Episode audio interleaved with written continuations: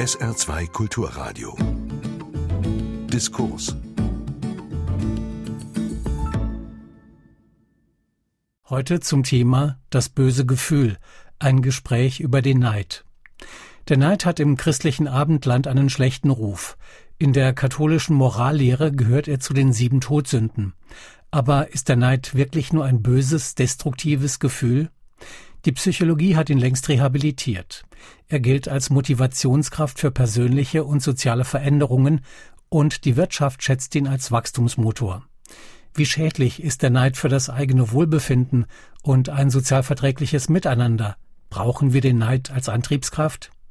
Hören Sie zu diesem Thema ein SWR2-Forum vom 15. August. Holger Gohler führt durch die Sendung, er stellt Ihnen auch die Gesprächspartner vor. Professor Dr. Magnus Stried, Sie sind katholischer Fundamentaltheologe an der Universität in Freiburg. Was fällt Ihnen zuerst zum Stichwort Neid ein? Ja, wenn ich zunächst einmal historisch einsetzen darf, in der Tat, der Neid wurde zu den Todsünden gerechnet. Das hängt damit zusammen, dass das Ideal in der Antike vollkommene Selbstbestimmung war und dann hat man alle Extremgefühle, Wollust, Neid und so weiter, als sozusagen Verkehrung dieses Ideals begriffen und am Ende auf die Sünde zurückgeführt, sodass man tatsächlich gesagt hat, Menschen, die diese Extremgefühle wie Neid besitzen, können nicht erlöst werden. Heutige Theologie hat natürlich davon Abstand genommen. Das heißt also, wenn Sie das Wort oder den Begriff Neid hören, dann sind Sie ganz schnell bei der Todsünde. Wenn ich als Historiker rede, dann bin ich bei der Todsünde. Wenn ich in die Gegenwart hineinspreche, würde ich sagen, muss man das Phänomen Neid hochdifferenziert betrachten. Professor Dr. Jürgen Werner, Sie lehren als Philosoph an der Universität Witten-Herdecke. Was fällt Ihnen beim Stichwort Neid ein? Woran denken Sie zuerst? Zunächst mal offensichtlich an den sehr weit verbreiteten Gestus, dass Menschen sich miteinander vergleichen. Ohne diesen Hang, sich mit anderen zu vergleichen, gäbe es den Neid nicht. Aber er ist nicht allein aus dem Vergleich abzuleiten, sondern und das unterscheidet dann möglicherweise die negative von der positiven Art, den Neid zu betrachten. Er ist aus dem Vergleich so zu entnehmen, dass die Kraft, die jemand über diese Differenz, die er dann entdeckt, bestimmt, sich gegen den der da auf andere schaut, selber richtet und nicht ausreicht oder nicht eingesetzt wird, um irgendetwas als Initiative einzusetzen, um sich selbst weiterzuentwickeln, um möglicherweise darüber auch die eigenen Leistungen größer werden zu lassen und, und, und. Also ich höre heraus, Neid hat etwas mit sozialen Beziehungen zu tun. An der Universität Würzburg lehrt Professor Dr. Fritz Strack Sozialpsychologie. Woran denken Sie denn zuerst beim Begriff Neid? Ja, ich kann mich meinem Vorredner nur anschließen. Das ist ein soziales Phänomen. Es hat etwas zu tun mit sozialer Urteilsbildung. Wir beurteilen uns selbst in Bezug auf andere, man nennt das soziale Vergleichsprozesse. Und es werden unangenehme Gefühle ausgelöst, dann, wenn wir etwas wollen, das andere haben, wir aber nicht. Und diese Dynamik, die kann man genauer betrachten, um dann zu verstehen, warum das so ist und was man auch tun kann, um das zu verbessern oder auch konstruktiv einzusetzen. In unserem Sprachgebrauch kennen wir ja Redensarten wie ich könnte vor Neid platzen oder jemand ist gelb oder grün vor Neid oder manchmal auch so ein bisschen abwehrend gesprochen, nur ja keinen Neid wenn wir jetzt das Gespräch über den Neid führen, wie gern oder wie wohl eher ungern sprechen wir Menschen eigentlich über den Neid? Es ist sicher die intellektuell interessanteste unter den sieben Todsünden, weil der Neid, so hat es die Tradition gesagt, unter all denen, die da genannt werden, Wollust, Zorn, Hochmut, Völlerei die dauerhafteste ist. Sie beschäftigt einen Tag und Nacht. Es tritt Grübeln, Nachdenken ein. Man setzt eine Menge Energie, auch vernünftiger Energie ein, um das, was dieses Gefühl auslöst und die Pein, die es mit sich führt und die Ursache dieses Leids abzumildern bzw. wegzukriegen. Und dazu kommt, dass Neid sozial unerwünscht ist, dass ich nicht zugeben kann, dass ich neidisch bin. Mhm. Ja, es ist einerseits sozial unerwünscht, würde ich schon aussagen. Andererseits zeigt natürlich die Innenbeobachtung. Also wenn ich mich selber tatsächlich in den Blick nehme, dass ich tagtäglich Neidgefühle entwickle. Die können mal eine höhere Intensität bekommen, die können mal kürzer sein. Aber das hängt vermutlich damit zusammen, dass ich tatsächlich mich permanent vergleiche mit dem, was andere vermögen oder eben auch nicht vermögen. Dieser Blick auf sich selbst ist aber eben gerade das, was der Neid versucht wegzulenken. Der Neid guckt erstmal auf andere und hat diese anderen in einer bestimmten Weise in den Blick genommen, nämlich als die, die mich bedrohen, als die, die mich stören, als die, die etwas haben, was ich nicht besitze, als die, und da wird es möglicherweise dann auch theologisch, von denen ich nicht möchte, dass sie überhaupt etwas haben, obwohl ich es selber habe. Gut, aber das Neidgefühl als solches entwickle ich natürlich, wenn ich dann auch wieder auf mich zurückprojiziere. Ansonsten könnte ich es ja auch gut sein lassen und dem anderen das gönnen, was er hat. Also scheint da schon eine Wechselbeziehung zwischen mir und dem anderen, der dann tatsächlich als Bedrohung erlebt wird, zu existieren. Das sehe ich auch so. Und dazu kommt natürlich noch eine Idee der Gerechtigkeit oder der Fairness, die dann mitbestimmt, ob diese Diskrepanz als negativ erlebt wird oder nicht. Aber ist es immer Neid, wenn wir von Neid sprechen? Beispielsweise eine Kollegin verabschiedet sich in den Urlaub und erzählt von ihrem tollen Reiseziel. Der Kollege sagt dann so, ja, da bin ich aber neidisch, aber eigentlich weiß er doch, dass er 14 Tage später auch in Urlaub gehen kann. Also ist sowas schon Neid? Natürlich nicht. Und möglicherweise gehört es auch zu diesem Gefühl hinzu, dass es ein Interesse, wenn man das so sagen kann, daran besitzt, sich selbst uneindeutig zu lassen. Da changiert eine Menge. Und auch wenn man in der Tradition guckt, wie er beschrieben wird, sind diese unterschiedlichen Varianten des Ausdrucks eben auch sehr verschieden bewertet. Und die Umgangssprache, die würde sicherlich nicht jemanden in der Kraft, in der wir jetzt hier heute auch über den Neid reden, dieses Gefühl sich vorstellen, wenn man eben sagt, naja, da bin ich aber neidisch, wenn du dort und dorthin in mhm. Urlaub fährst. Nein, das ist ein Schuss Selbstironie, würde ich sagen. Das ist Selbstironie, aber in dem Moment, wo jemand tatsächlich innerlich empfindet, da könnte ich von Neid platzen, wird das vermutlich gar nicht sagen, so sondern sich tatsächlich dann zurückziehen auf sich selbst. Das heißt, Neid ist eigentlich ein Tabuthema? In gewisser Weise, ja. ja. Also auf jeden Fall ist es extrem sozial unerwünscht.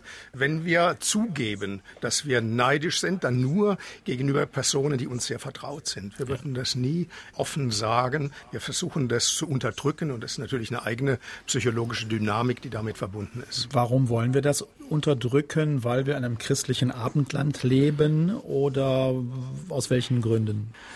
Ich würde so weit nicht gehen. Ich würde an der Stelle nur sagen, dass da bestimmte Verinnerlichungsprozesse stattgefunden haben und das, was in früheren Zeiten in der christlichen Logik vorgeführt wurde, machten viele Menschen für sich aus. Nein, das tut weh, neidisch zu sein, vielleicht auch zu bemerken, Ziele nicht erreichen zu können und dann wird es ins Innere abgedrängt und dort verarbeitet. Nietzsche hat mal vom Neid und von der Eifersucht als den Schamteilen der menschlichen Seele gesprochen. Und möglicherweise trifft das genau das, worum es geht, wenn man eben den Neid auch versucht zu verstecken. Ich verrate da eine Menge über mich und zwar etwas, was ich anderen nicht kundgeben möchte. Vor allen Dingen, ich verrate auch etwas über die Differenz zwischen den anderen und mir. Und auch diesen Unterschied will ich nicht zeigen, weil der möglicherweise noch wichtig wird für mich. Und dass ich damit nicht umgehen kann. Das ist das Problem. Deshalb wird es ins Innere, sozusagen nach innen hin abgedrängt, dort sehr intensiv erlebt, aber ich kann damit nicht umgehen, in der Tat, das würde ich auch so sagen. Und an der Stelle findet auch eine Beerbung der klassischen Sündenfigur statt, auch mit einem als Sünde erlebten kann der Mensch tatsächlich nur sehr, sehr schwer umgehen und verdrängt es deshalb nach innen hin. Jetzt haben wir gerade schon gesagt, dass Neid etwas auch mit Vergleichen zu tun hat. In einem sozialen Gefüge, der eine hat mehr oder dem geht es besser, der kann mehr.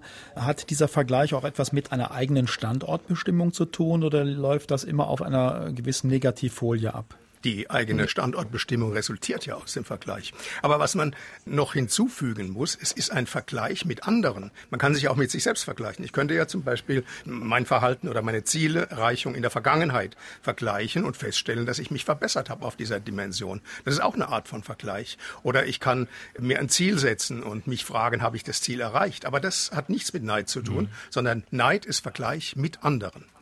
Wobei man hier wirklich auch erstmal dazu sagen muss, dass wir uns mit anderen vergleichen, was anthropologisch sicher Zentrales ist. Ich finde meine eigene Identität nicht, ohne dass ich mich in Verhältnissen vorfinde und in Verhältnisse setze zu anderen und zu anderem. Und in dem Augenblick, in dem ich darüber jetzt nun mich selbst bestimme, mich verorte, wie eine Art Koordinate versuche für mich selbst zu setzen, werde ich natürlich auch die Abstände messen müssen, die ich zu anderen und zu anderem habe. Ja, da würde ich mit Nachdruck zustimmen. Und deshalb ist auch die Konkretion dessen, was dann Neid ist, immer von sozialen Formaten bestimmt. Je nachdem, was in einer Gesellschaft, in einem sozialen System als wertvoll, wichtig definiert ist, je nachdem definiert sich dann auch mein eigenes Neidempfinden. Und zwar immer bezogen auf den anderen, wie jetzt ja bereits mehrfach gesagt. Ansonsten würde das überhaupt keine inhaltliche Füllung bekommen. Und deshalb kann auch historisch betrachten sehr stark differieren, was in einer bestimmten geschichtlichen Phase als neidauslösend empfunden wird und was nicht. Jetzt haben wir schon gerade festgestellt, dass der Neid keinen guten Ruf hat, weder heute noch früher in der Geschichte oder auch in der frühen Christenheit erzählt zu den sieben Todsünden seit Gregor I. am Ende des sechsten, Anfang des siebten Jahrhunderts. Warum spricht die Kirche von einer Todsünde? Was heißt das, Herr Stried? Ja, ob sie da heute in der Weise noch von spricht, das wird man hinterfragen müssen. Aber historisch betrachtet haben sie natürlich recht. Man hat diese sieben extremen Gefühle im Menschen als Todsünden definiert. Man hat sie letztlich abgeleitet, also Wollust, Hochmut und so weiter, aus der einen Grundsünde, nämlich, dass man selbst sein wollen. Und dieses Man selbst sein wollen, ein Begriff, den ich bei Kierkegaard entlehne, das ist sozusagen die Abkehrung von Gott. Und wenn diese Abkehrung von Gott ins Extrem geht, dann ist der Mensch so auf sich selbst gestellt, so in sich verkrümmt, dass selbst Gott ihn nicht mehr retten kann. Das war die Vorstellung, ne, also sozusagen der totale Abfall von Gott verdichtet sich oder konkretisiert sich in diesen extremen Gefühlslagen. Und ist das irgendwo auch in der christlichen Tradition, in der Bibel nachzuvollziehen? Das Stichwort Neid als, ich sag mal, Sünde? Ja, aber nicht in dieser extremen Variante. Man hat immer diese negativ betrachteten Eigenschaften des Menschen als Sünde ausgedeutet, aber diese harsche Ausdeutung konnten diese Gefühle nur bekommen im Gefolge des von Augustinus in die Welt gesetzten Erbsündendenkens. Hier wird gedacht, dass der Mensch völlig in sein Gegenteil verkehrt wird und nun von sich aus nichts mehr machen kann. Das ist nicht biblisches Denken, das ist also deutlich später Augustinus. Wobei es ja interessant ist, Professor Jürgen Werner, dass die Götter im alten Griechenland auf die Menschen neidisch sein konnten und ihnen neideten, was sie für schöne Frauen und andere Dinge hatten. Das Interessante möglicherweise ist daran, dass dies, was in der griechischen Tragödie immer wieder als ein Motiv vorkommt, ja, dass die Götter auf dem Olymp äh, sich die Menschen anschauten und sich unwohl dabei fühlten, was die alles Tolles haben und Tolles konnten, dass hier über diese Art Leidenschaft, die dann dokumentiert wird in den Dramen, die dann die griechischen Autoren geschrieben haben, ein Abstand ausgesprochen werden soll. Es soll eben dem Menschen, und das ist ja im Grunde genommen was Theologisches, nicht zureichen, dass er biblisch geredet sein will wie Gott.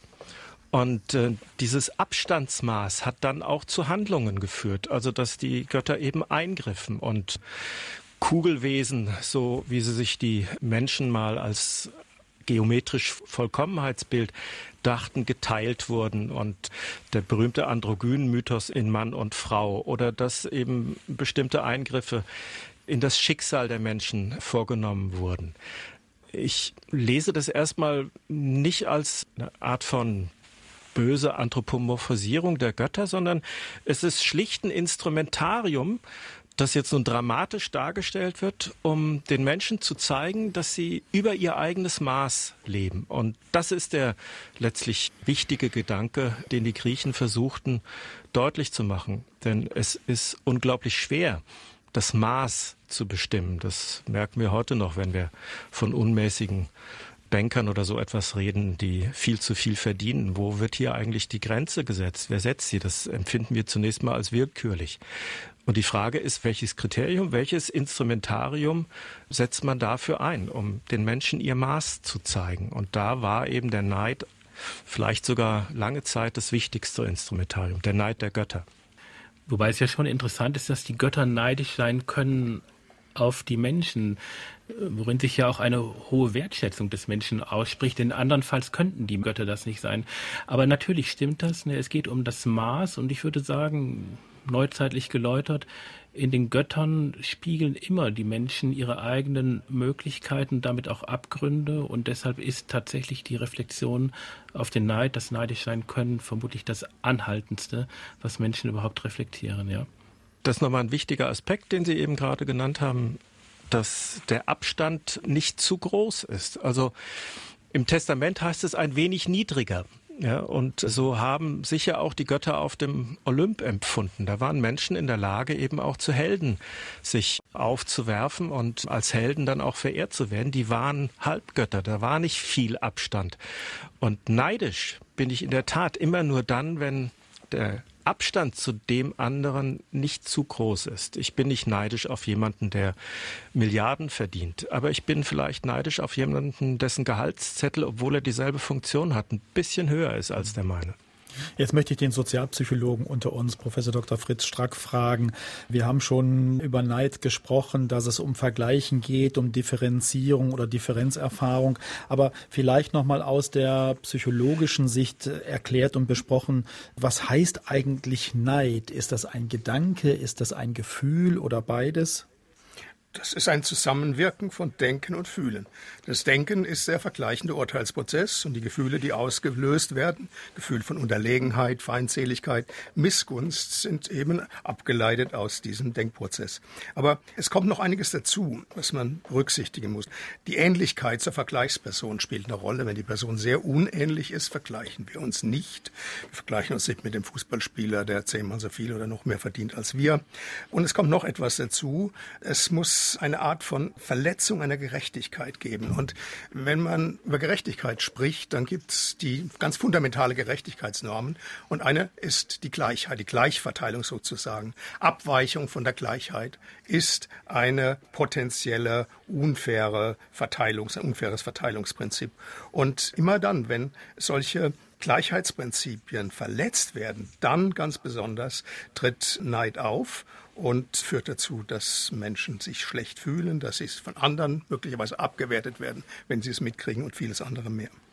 Das gilt allerdings nur, wenn ich als Gerechtigkeitsideal den Satz wähle, allen das Gleiche. Ja, ja wenn ich als anderes Gerechtigkeitsideal wähle, richtig. jedem das Seine, dann habe ich damit erstmal überhaupt kein Problem. Ja, genau. Die Gleichverteilung, man lernt es schon, die Kinder in der Familie, die Geschwister dürfen nicht ungleich behandelt werden, ist ein fundamentales Prinzip, das auch in politischen Ideologien eine ganz große Rolle spielt. Mhm. Chancengleichheit ist sozusagen ein ganz fundamentaler Aspekt der Gleichheit. Umverteilung von erfolgter Ungleichverteilung ist äh, eine politische Maßnahme, die in unterschiedlichen Gesellschaften eine Rolle spielt. Das ist ganz tief verankert in unseren Gesellschaften und von daher ist es nicht verwunderlich, dass das eine ganz zentrale Rolle spielt. Klar, also wenn man Kindern den Nachtisch austeilt, ob das jetzt Erdbeeren oder Himbeeren sind, ob sie abgezählt oder abgewogen sind, sie werden immer von einem dieser Kinder zu hören bekommen, der andere hat aber mehr. Richtig. Und ähm, sie können es halten, wie sie wollen. Und daran merken sie auch, dass dieses Prinzip der Gleichheit als ein Gerechtigkeitsideal ja gar nicht wirklich funktioniert. Ja, ich meine, das Problem ist halt, dass die leistungsbezogene Belohnung dadurch unterminiert wird, dass die Belohnung für besondere Leistung unterminiert wird, dass Fortschritt in Gesellschaften, in der Wirtschaft damit unterminiert wird und äh, sich viele gegen die Gleichmacherei wenden. Das ist das antagonistische Verteilungsprinzip und diese Spannung sehen Sie in allen Gesellschaften. Was eben zeigt, dass das immer wieder neu austariert werden genau. muss. Ne? Also eine Gesellschaft Gesellschaft, in der überhaupt kein Neid jetzt in einem produktiven Sinn empfunden wird, die wird tatsächlich völlig statisch werden. Ja. Jetzt habe ich schon das Stichwort Familie gehört und wir haben schon von Himbeeren und Erdbeeren gesprochen als Dessert am Küchentisch. Das ist die Sommerzeit, Herr Gola. Das ist die Sommerzeit, auch keine Frage. Aber meine Frage, die damit verbunden ist, wo entsteht Neid? In der Familie, am Arbeitsplatz, in der Konsumwelt, also letztlich in unserem eigenen Umfeld am ehesten? Überall dort, wo wir uns vergleichen. Und das hat natürlich soziale Voraussetzungen, gemeinsame Arbeit, gemeinsames Leben, was auch immer. Das sind Vergleichsprozesse, die lösen potenziell Neid aus. Eben, es ist eine notwendige, aber keine hinreichende Bedingung. Also ohne Vergleich wird es keinen Neid geben, ja. aber der Vergleich allein, der reicht nicht, damit ich neidisch werde. Nein, absolut nicht. Der Neid, Vergleich oder sich mit anderen zusammenzutun, auch die Aufmerksamkeit zu lenken auf andere, die mehr haben als ich, kann ja auch zu Bewunderung führen oder sogar so zu Stolz. Ja. Und da muss man sich fragen, unter welchen Bedingungen tritt das eine auf und unter welchen Bedingungen das andere. Aber es ist ja schon erstaunlich, dass Neid doch zunächst einmal negativ konnotiert ist. Und es scheint etwas im Menschen zu geben, das in dem Moment ausbricht, wo der Mensch sich vergleicht und dann kippt es. Dann kippt es sozusagen weg aus dem reinen Vergleich, sondern ja, wird so eingewoben in negative Gefühle. Und das könnte ja mit einer Grundunzulänglichkeit der Menschen zusammenhängen, das aushalten zu können, dass andere gemäß der Ideale, die herrschen, besser gestellt sind. Nun, ich meine, Emotionen sind ja auch motivierend. Wir möchten negative Emotionen vermeiden und von daher haben Emotionen auch einen gewissen Überlebenswert, wenn hm. man das biologisch betrachtet und sind Signale, dass wir etwas tun sollen, dass wir damit irgendwie umgehen sollen. Es gibt etliche Geschichten, in denen dieser Frage versucht wird nachzugehen. Also wann kippt so eine Sache? Und unter den besseren dieser Geschichten wird man in der Regel immer wieder den Hinweis darauf finden, dass wir diesen Ort, an dem das kippt, überhaupt nicht wirklich identifizieren können. Denken Sie an Billy Budd von Herman Melville wo dieser Schiffsjunge dann zur Mannschaft auf diesen Kahn kommt und der Claggart, dieser Waffenmeister, sich fragt, was hat der eigentlich, dass der Kapitän jetzt nun plötzlich nur diesen Schiffsjungen als seinen Lieblingsmatrosen auswählt, wo ich doch so viel wichtiger bin. Und er kriegt es nicht raus. Am Ende ermordet er ihn. Oder denken Sie an dieses unglaublich tolle Drama von Peter Schäffer, das dann Milos Forman verfilmt hat, Amadeus, wo Salieri, der Hofkapellmeister, der jahrelang der geschätzteste unter allen Komponisten gewesen ist, in dem Augenblick, als Mozart dann an den Wiener Hof kam, plötzlich Gefühle bei sich selber kennenlernt, die so destruktiv sind, dass er Mozart mit dann klug, wie er ist, nochmal das Thema der intellektuellen Intelligenz des Neides, so sehr mit Aufträgen überhäuft, dass der Geniale, der eben eines nicht hat, nämlich sein eigenes Maß kennt, an diesem Übermaß zugrunde geht und ihm mit seinen Talenten eben fördert. Also jemand scheitert an dem, was er besonders gut kann. Und das nutzt er eben aus. Ja, der Begriff des Scheiterns ist natürlich jetzt sehr gut gewählt, weil man sieht an diesen beiden Beispielen, dass tatsächlich auch das Gefühl des Neides nicht einfach willentlich zu steuern ist. Ich kann das zwar sozusagen auch noch reflexiv begrifflich in den Blick bekommen, was ich da empfinde, aber das bedeutet nicht, dass diese Emotion jetzt noch wieder durch Wille steuerbar wäre. Die ist einfach da und es kippt zu einem bestimmten Zeitpunkt, ohne das tatsächlich rekonstruieren zu können. Aber die kognitiven Prozesse, die Denkprozesse, die sind steuerbar. Die sind da kann man ansetzen und dann auch indirekt die Emotionen beeinflussen. Aber das heißt beispielsweise für die Kindererziehung, um nochmal auf das Familienbeispiel zurückzukommen, wenn kleine Kinder sich ungerecht behandelt fühlen aufgrund der Größe der Erdbeeren oder der Himbeeren, bleiben wir bei diesem sommerlichen Beispiel, ist dann der Mensch grundsätzlich zum Neid veranlagt oder ist das etwas Anthropologisches, was wir mitbekommen haben und damit dann auch lernen müssen, umzugehen? Das Anthropologische ist, dass ich mich vergleichen muss, um mich selbst eben in meinem Ort zu finden. Das andere ist die Frage, was ich aus diesem Vergleich mache und wie weit das dann steuerbar ist. Dass ich ich auch sage und mich melde und sage, ich möchte aber gerne mitbedacht werden, wenn der Nachtisch verteilt wird. Das ist etwas ganz Vernünftiges, vielleicht sozusagen, in der Entwicklung eines Menschen. Auch früher Überlebenswichtiges. Definitiv. Dass aber dieses Ich auch dazu führt, dass ich destruktive Kräfte daraus entwickle und nicht konstruktive, also mich darüber weiterentwickle und eben von dem Bewusstsein, das wäre dann eine Frage auch der Steuerung, geleitet bin, dass das Glück in dieser Welt eben nicht so beschränkt ist, dass das Glück des anderen mein eigenes Unglück bedeuten muss, so dass ich dagegen zu kämpfen habe, sondern dass ich mein Glück finden kann, obwohl der andere seins gefunden hat. Das ist etwas, was ich in der Erziehung sicher hinterlassen kann. Es ist ja auch zu beobachten, dass die Reaktionen auf dieses Ich auch, ich möchte auch dabei sein, ich möchte dies auch, hochgradig unterschiedlich ausfallen. Und da dürften Faktoren eine Rolle spielen, die sicherlich begrenzt steuerbar sind, vielleicht auch durch kognitive Einsicht. Aber ich traue dem nicht so ganz. Ich glaube, dass es da auch nicht steuerbare Faktoren gibt, die sich immer wieder bemerkbar machen. Ganz sicher. Aber beispielsweise, wenn der Bruder eine besondere Auszeichnung kriegt in der Schule oder irgendwas, jetzt können Sie als Bruder damit unterschiedlich umgehen. Sie können mir sagen, was kann ich daraus lernen? Das ist eine Möglichkeit, mit sozialen Vergleichsprozessen umzugehen. Die zweite Möglichkeit ist, nicht komparativ zu denken, sondern sich zu identifizieren mit dem Bruder und sagen, Mensch, toll, mein Bruder hat das bekommen. Das ist so, als hätte ich fast diese Auszeichnung bekommen. Stolz zu sein auf das, was passiert passiert. Und das kann man gedanklich steuern. Das ist, glaube ich, eine Art, damit umzugehen, die auch produktiv ist. Im SWR2-Forum diskutieren wir heute das böse Gefühl, ein Gespräch über den Neid mit Dr. Fritz Strack, Professor für Sozialpsychologie an der Universität Würzburg, mit Dr. Magnus Stried, Professor für katholische Fundamentaltheologie an der Universität Freiburg und Dr. Jürgen Werner, Professor für Philosophie an der Universität Witten-Herdecke. Ich würde gerne nochmal unterscheiden zwischen Neid, Missgunst und Eifersucht. Wo liegen da die Nuancen oder auch die Trennlinien? Also beim Neid würde ich bis dahin gehen, wie es äh, Nietzsche getan hat, äh, dass er nihilistischen Charakter besitzt. Also Nietzsche hat mal einen Aphorismus geschrieben, der heißt Die Weltvernichter in dem er fast so eine Art Steigerungsreihe von der Missgunst bis zum Neid entwickelt hat, wo er sagte, na, einer hat etwas, was ich nicht habe, das neide ich ihm, aber ich neide ihm nicht nur das, was er hat, sondern ich neide ihm auch sein Haben. Ich möchte nicht, dass er hat. Ich möchte nicht nur, dass er dieses nicht hat, sondern ich möchte überhaupt nicht, das er hat. Vor allen Dingen, wenn ich nicht habe. Selbst aber wenn ich etwas hätte und der andere nicht, möchte ich nicht, dass der andere haben könnte. Und diese Art von destruktiver Kraft, die sich bis dahin, so beschreibt es Nietzsche, weiterzuentwickeln vermag, dass jemand in der Lage ist, aus diesem Gefühl heraus alles um sich herum für null und nichtig zu erklären bis hin zu einer destruktiven Handlung, mörderischen Handlung. Das wäre der Neid. Missgunst, ja, da würde ich, Kierkegaard wurde hier schon mal zitiert, es ist eine Form von fehlgeleiteter Bewunderung. Und Eifersucht ist immer das Verhältnis zwischen Menschen und nicht zwischen Menschen, die Sachen haben. Ich würde es ein bisschen anders sehen.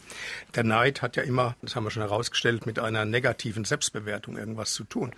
Und bei der Missgunst oder der Schadenfreude, wenn man noch weitergehen möchte, wird das in gewisser Weise kompensiert. Plötzlich habe ich eine positive Selbstbewertung, zumindest auf einer kleinen Dimension dem anderen gegenüber und kann dadurch das negative Gefühl ein wenig kurzfristig ausgleichen. Ich bin nicht ganz sicher, ob ich nicht den Neid positiver bewerten würde, weil der nicht in eine Aktivität umschlagen muss. Während Missgunst und Eifersucht, da sind bereits Momente von Aktivität bezogen auf den anderen mit im Spiel. Und bezogen auf die Missgunst würde ich sagen, ja, ich gönne dem anderen etwas nicht, aber gerade darüber mache ich mich selbst in einer Weise klein, die nicht mehr neutral vergleichend ist. Also von daher, missgünstige Menschen neigen meines Erachtens doch sehr dazu, nicht nur den anderen, sondern auch sich selbst klein zu machen. In der sozialen Bewertung. In der sozialen Aber Bewertung. in der Selbstbewertung habe ich ein bisschen was gefunden, eine Kleinigkeit, indem ich dort mich doch dann noch ein bisschen positiver abhebe dem anderen gegenüber. Aber Eifersucht hat noch eine Komponente, die sich von Neid unterscheidet. Das ist, dass es da stärker um Verluste geht, um Verlusterwartungen und auch um eben soziale Beziehungen. Ja, aber das Gefühl, das betrifft den Neid auch. Da geht es auch um Verluste. Das gehört zum Neid dazu. Neid kann ja auch krank machen. Also krank vor Neid sagen wir ja manchmal. Was laufen für Prozesse im Innern ab, dass Neid auch jemanden krank machen kann, Professor Strack? Naja, das ist eine negative Selbstbewertung. Das Selbstwertgefühl wird angegriffen und das steht in engem Zusammenhang mit Depression. Also das ist das Krankheitssymptom, das psychopathologische Symptom, das am stärksten mit Neid verbunden ist, Depression. Also das ist vielleicht der Punkt, wenn man es jetzt nicht psychopathologisch ausdrückt. Das Interessanteste am Neid ist nämlich, dass er Handlungen in der Lage ist, völlig zu hemmen.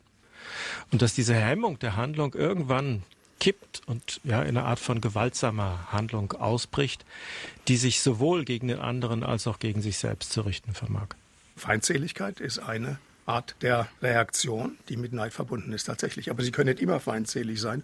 Und wenn sie von ihrer Grundkonstitution eher zurückgezogen sind, dann ist irgendwo die Depression eben die Reaktion, die dann mit häufiger auftritt.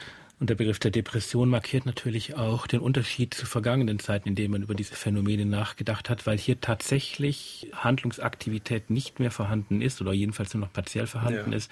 Während in vergangenen Zeiten hätte man an dieser Stelle immer noch dem Menschen so viel Freiheit genau. unterstellt, dass er aktiv dagegen angehen kann. Genau. Und Neid tritt auch dann verstärkt auf, wenn eben keine Handlungsmöglichkeiten ja. vorhanden sind. Dass sie nur noch ruminieren, grübeln, warum sie so viel schlechter sind als das andere, warum der andere so viel mehr hat, ja. warum der besser ist, besser aussieht und so weiter und so weiter. Ist der Neid dann auch therapierbar oder nur die Depression therapierbar? Na, wenn Sie eine Depression haben, müssen Sie Depression therapieren. Aber ich denke, es gibt eine Reihe von präventiven Maßnahmen, die man einsetzen kann, um negative Neidentwicklung, die negativen Emotionen zu verhindern. Dazu gehört, dass man unterschiedliche Vergleichsprozesse stimuliert. Nicht immer nur mit anderen, sondern mit sich selbst und mit den eigenen Zielen. Dass man sich identifiziert, dass man sich freut am Erfolg der anderen und dann, wenn es eben irgendwie geht, dass man etwas lernt aus der Diskrepanz zu anderen und das umsetzt. Und nicht den Fehler begeht, die Ziele so hoch zu stecken, dass sie von vornherein nicht realisierbar Absolut sind. Richtig. Weil dann absolute Neidgefühle ausgelöst Absolut werden. richtig, ja. Gut. Wenn es eigene Ziele sind, ist es kein Neid, dann ist es mehr Enttäuschung oder mhm. so irgendwas. Aber grundsätzlich ist das richtig. Mir ist das zu wenig. Es gibt sowas wie einen metaphysischen Aspekt des Neides. Und dieser metaphysische Aspekt ist eben, dass dieses Gefühl auch eintritt, wenn ich alles erreicht habe. Ja, wenn es mir bestens geht, wenn ich glücklich bin. Und plötzlich hat der Nachbar ein diamantschwarzes Cabrio auf der Straße stehen und ich wundere mich darüber und aus diesem Wundern wird so ein kleiner Stich, weil ich gar nicht mal sage, ich hätte genau dieses gerne auch, sondern es reicht mir schon, dass er es hat. Der Mensch ist ein trostbedürftiges Tier und das bleibt ihm relativ lange verborgen. Da funktioniert sozusagen die Trostgewinnung lange Zeit auch über Gewinne von Endlichkeiten. Also von mir aus das Cabrio, die konkreten Glücksmomente, die Menschen erleben.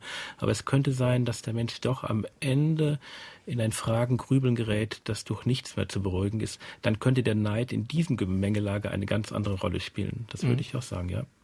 Ist denn unsere Gesellschaft heute eine Neidgesellschaft? Dieser Begriff wird ja immer wieder in die Debatte geworfen. Wir haben schon gesagt, es geht jetzt nicht darum, sich mit Managern zu vergleichen, die das vielleicht 400-fache eines Arbeitnehmers verdienen, sondern wir vergleichen uns eher mit unseresgleichen auf der gleichen Ebene. Aber ist unsere Gesellschaft auf Neid aufgebaut? Sicherlich ist diese Gesellschaft auch von Neidstrukturen bestimmt. Das dürfte man kaum bezweifeln. Aber wenn ich gleichzeitig sehe, wie viel Engagement, Gerechtigkeitswille auf allen möglichen Ebenen praktiziert wird, würde ich nicht den Begriff der Neidgesellschaft als den Begriff für diese Gesellschaft äh, wählen. Das ging mir einfach zu weit. Das ist ein also Kampfbegriff. Es ist so. Also ich würde Torquato Tasso zitieren wollen. Man sieht die Absicht und ist verstimmt. Ähm, also derjenige, der mit solchen Worten operiert, zeigt ein bestimmtes Interesse. Und das ist möglicherweise auch von einer Gerechtigkeitsvorstellung geleitet, über die wir vorhin mal gesprochen haben, nämlich Unterschiede einzuebnen und dafür zu sorgen, dass die Abstände was auch immer das dann quantitativ bedeuten würde, nicht allzu groß geworden sind oder werden. Das ist ein politischer Kampfbegriff, der so in diesem Spannungsfeld zwischen Gleichverteilung und Leistungsverteilung halt verwendet wird, um eine Position stärker zu unterstützen. Jetzt haben wir Einen ähnlichen Kampfbegriff gibt es übrigens im Moralischen, da heißt er Bescheidenheit. Ja, auch das ist der Versuch, ja, ja, ähm, Differenzen einzuüben. Sei mal ein bisschen bescheidener. Bleiben wir bei der Bescheidenheit. Jemand spaziert am See, sieht eine schöne Villa, kann jetzt neidisch sein, kann aber auch sagen, okay, ich investiere jetzt in meine Karriere, damit ich mir das auch leisten kann. Also ich möchte nochmal auf die positive, motivierende Seite des Neides zu sprechen kommen. Wie kann dieser Umschwung vom Negativen zum Positiven gelingen oder gestaltet werden, Professor Strack? Ja, aber nochmal, er kann sich auch ganz einfach an der schönen Villa freuen. Ja, er kann sagen, Mensch, das ist schön. Das löst auch gute Gefühle aus. Gut. Ähm, Dann wären wir bei der Bescheidenheit. Ja, Oder beim interesselosen Wohlgefallen. Ja, ja interesseloses Wohlgefallen. Ja. ja, das ist auch eine positive äh, Emotion, die einem was Gutes tut. Nun, es kommt natürlich darauf an, dass ich die Mittel habe, das Potenzial, tatsächlich auf dieser Dimension, die da angesprochen wird, mich zu verbessern. Und wenn ich das kann, dann kann ich was daraus lernen, dann spornt mich das an, dann werden negative Gefühle dadurch nicht ausgelöst oder überdeckt. Aber wenn ich das nicht kann, und das für mich ein, das ist auch noch ein weiterer Punkt, dass es eine relevante Dimension sein muss. Wenn jemand zum Beispiel auf einer sportlichen Dimension ein Vielfaches besser ist als ich und damit auch gut Geld verdient, dann kommt kein Neid auf, weil das für mich keine relevante Dimension ist. Aber wenn das jemand im eigenen Betrieb, der mir ähnlich ist und der für eine ähnliche Arbeit, die ich durchführe, Geschäftsführer mehr bekommt, ja, dann kommt Neid auf. Dann haben wir ein Problem. Und dann hat auch der Vorgesetzte ein Problem. Ja, der Name Kierkegaard fiel ja bereits, und das ist dieses verzweifelte nicht man selbst sein wollen, übersetzende nicht die eigenen Potenziale und damit auch Endlichkeiten akzeptieren zu wollen. Das führt in eine Steigerungslogik hinein, die nur scheitern kann. Wenn ich nicht die Begabung zu einem Pianisten habe, der auf Weltklasse-Niveau spielen kann, dann habe ich sie nicht. Probiere ich dem hinterherzukommen, kann ich mit meinem Existenzentwurf nur scheitern. Von daher gilt es an dieser Stelle tatsächlich eine sozusagen Bescheidenheit zu erlernen, die mich davor bewahrt zu scheitern. Aber diese Bescheidenheit ist keine Bescheidenheit der Nichtaktivität mehr, sondern dann nutze ich die Potenziale, die ich eben habe. Ein gewisser Realismus, würde ich sagen. Realismus, ja. Es gibt aber auch nicht nur das verzweifelte Nicht-Man selbst sein wollen, sondern auch das verzweifelte Man selbst sein ja. wollen. Und dieses verzweifelte Man selbst sein wollen, das würde ich am ehesten noch beim Neid sehen. Es ist eine Form der eigenen Identitätsbildung, von der wir mit Fug sagen könnten, die ist nicht gelungen. Ja, wobei Kierkegaard, der diese Formel ja gebraucht hat, auf etwas anderes anspielte. Seine Grundidee war, dass man die immer drohende Verzweiflung nur dann in den Griff bekommt, wenn man sich in einer höheren Macht festmacht. Ob das Menschen gelingt oder nicht, steht auf einem ganz anderen Blatt, weil am Ende immer die Einsicht dasteht, für Kierkegaard nicht das realisieren zu können, was man wohl möchte.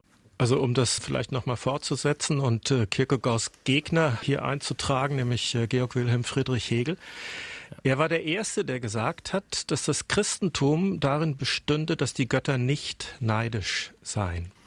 Dieses sich in einer anderen Macht verorten, hat er zu einer Grundfigur seines Denkens gemacht, nämlich im anderen bei sich selber zu sein. Ja. Und nur so bei sich selber sein zu können, dass ich in einem anderen bei mir selbst bin. Das wäre letztlich der Moment, in dem wir auch sagen könnten, hier hat sich die negative Dimension des Vergleichs gewandelt in etwas Positives. Ja, und zwar in etwas Positives, ne, das tatsächlich auch weiter Differenz zulässt. Wenn ich in einem anderen so bei mir selbst bin, dann kann der andere tatsächlich anderer sein. Ob das nun ein Mensch ist oder eine höhere Macht, äh, das muss man an dieser Stelle gar nicht entscheiden bin ja kein Theologe, aber ich habe auch den Eindruck, dass das Christentum gerade auf die Verteilung von schwach nach stark, von arm nach reich abzielt. Wenn Sie Bergpredigt betrachten, selig sind die Armen im Geiste und selig sind diejenigen, die benachteiligt sind. Die Fokussierung auf diejenigen, denen es schlechter geht und das Versprechen, etwas zu tun, einen Ausgleich herzustellen.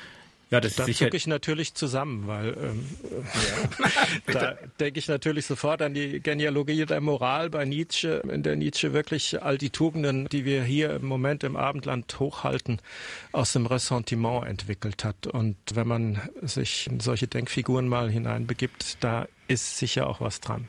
Ja, da ist sicherlich was dran. Die Genealogie der Moral ist einer der Klassiker. Andererseits wird man historisch schon auch sagen dürfen, dass das Christentum eine Idee von Gerechtigkeitspraxis in die Welt gesetzt hat, die bis heute sich auszeitigt. Das ganze gesellschaftliche Engagement für Benachteiligte, für die, die schwach sind und so weiter, hat nicht nur, aber wesentlich auch mit dieser Gerechtigkeitspraxis zu tun. Das Problem scheint mir an einer anderen Stelle zu liegen, wenn der Mensch aus sich selbst heraus probiert, jetzt tatsächlich eine gerechte Gesellschaft zu installieren, dann egalisiert er wieder auf eine Art und Weise, die am Ende in der Gewalt mündet. Und das haben wir in den großen Geschichtsutopien des 19. Jahrhunderts immer wieder anhand dieser Geschichtsutopien studieren können, was das im Zweifelsfall bedeutet. Deshalb die andere Idee wäre ja eine Gerechtigkeitspraxis, die tut, was sie vermag, die Benachteiligten zur Seite tritt, aber im Wissen darum, dass ihr nicht alles möglich ist. Das scheint mir die humanere Variante zu sein.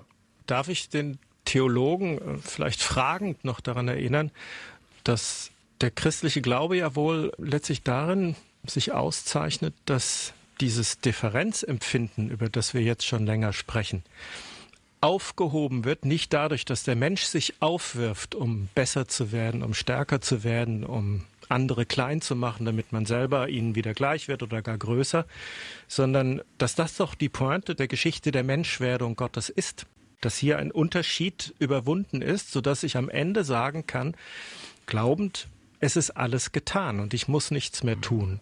Und das wäre der Ort, an dem ich sagen würde, ja, da kann Neid wirklich überwunden sein. Ja, das kann man hegelianisch ausdeuten. Man kann aber auch noch eine andere Variante wählen, die ich stärker akzentuieren würde. Der Mensch muss in der Grundidee des Christentums nichts aus sich selbst heraus leisten. Das heißt, er muss auch keine negativen Gefühle aus diesem Neidempfinden heraus empfinden, weil er, ich spreche es in der Sprache Luthers, weil er bereits gerechtfertigt ist oder in einer verständlichen Sprache, weil er bereits unendlich durch Gott gewürdigt ist. Und das könnte ein Moment sein, das mir dazu verhilft, mich tatsächlich zu unterbrechen, wenn diese Steigerungslogiken in diesem verzweifelten Man selbst sein wollen eintreffen. Nun sind nicht alle gläubig und berufen sich auf das Christentum. Was ist denn das Positive gewendet aus dem Neid? Also wir haben den Neid als Todsünde beschrieben, als etwas eigentlich sehr Negatives, aber anscheinend kann ja dieses Negative auch zum Positiven gewendet werden. Macht sich das beispielsweise die Motivationspsychologie zu eigen oder zunutze? Ja, also die negativen Gefühle, die aus der Diskrepanz entstehen, die können in positive Gefühle verwandelt werden durch Identifikation, Bewunderung, Stolz und wir können etwas lernen aus dem Verhalten des anderen. Wir können sehen, wie wir Ziele erreichen können. Und natürlich sind auch kurzfristige negative Gefühle motivierend, sich anzustrengen, mhm. etwas zu tun, dass man selbst nicht mehr in diese Situation kommt. Das sind alles motivationale Grundlagen, die ganz wichtig sind zur Verhaltenssteuerung. Mhm. Problematisch wird es nur, wenn das irgendwo dispositionell wird. Wenn die Person immer wieder diese Gefühle hat und nichts tun kann, dann wird es problematisch. Man muss doch nur mal in das Phänomen Neid hineingucken. Es setzt voraus, dass ich neidisch werde, dass irgendetwas in meiner Umgebung auffällig geworden ist. Und zwar so auffällig, dass ich gezwungen bin, hinzuschauen. Möglicherweise sogar bewundernd hinzuschauen. Wenn ich dann allerdings versuche, diesen Blick zu vermeiden, dass er selber gesehen wird, dann ist der Punkt erreicht, an dem es möglicherweise ins Negative kippt. Also das, was die Alten mal so Scheelsucht genannt haben mhm. oder den bösen Blick. Aber solange ich eben nur auf dieser Spur bleibe, es ist etwas auffällig geworden, ich fange an, es zu bewundern, ist doch erstmal alles in Ordnung. Ja, das halte ich auch für ganz wichtig, dass man diese Emotionen zunächst einmal nicht moralisierend bewertet. Das sind sozusagen Phänomene, die sich zunächst einmal einfach einstellen. Die Frage ist, was machen Menschen dann tatsächlich eine bezogen auf das, was sie tatsächlich empfinden? Die Moralisierung dieser Emotionen, Neid etc führt keinen Schritt weiter. Das gehört zu dem Gegebensein von Menschsein dazu. Das macht das Menschsein aus. Wenn man könnte Sie das auch so ausdrücken, machen Sie die Person, die Sie beneiden, zu Ihrem Vorbild. Ich sehe es, wir werden den Neid nicht los, auch nicht die Frage um den Neid, warum wir uns vergleichen, aber ist am Ende der Neid nicht nur ein Fluch, eine Todsünde, sondern sogar ein Segen? Also es gibt einen wunderbaren Hegel zugeschriebenen Satz, den man aber bei ihm nicht findet im Paradies habe es nur Gott und die Tiere gegeben. Und dieser Satz hat eine große Wahrheit. Im Paradies gab es kein Neid, aber eben auch kein Menschsein. Von daher das Empfinden oder sozusagen Neid empfinden zu können, ist Auszeichnung des Menschen. Ich gehe so weit. Es ist so, dass die Paradiesesgeschichte, so wie wir sie im christlich-jüdischen Mythos erzählt bekommen, immer eine Geschichte über Rivalität ist, die sich dann durch alle weiteren Geschichten des Testaments hin durchzieht. Wenn wir irgendwann mal so weit sein sollten, dass wir grundsätzlich Rivalität in all ihren Varianten überwunden hätten, dann hätten wir wohl das Paradies. Aber es wäre auch ein bisschen langweilig, würde ich sagen. Wäre ein bisschen langweilig, ja. Es ist ja immer der Verdacht, den man dem Paradies ja. gegenüber ja, genau. gehegt hat. Das war das SWR2 Forum, das böse Gefühl, ein Gespräch über den Neid. Für die Diskussion bedanke ich mich bei Professor Dr. Fritz Strack, Sozialpsychologe an der Universität Würzburg, bei Professor Dr. Magnus Stried, katholischer Fundamentaltheologe an der Universität Freiburg und bei Professor Dr. Jürgen Werner, Philosoph an der Universität Witten-Herdecke. Am Mikrofon war Holger Gola.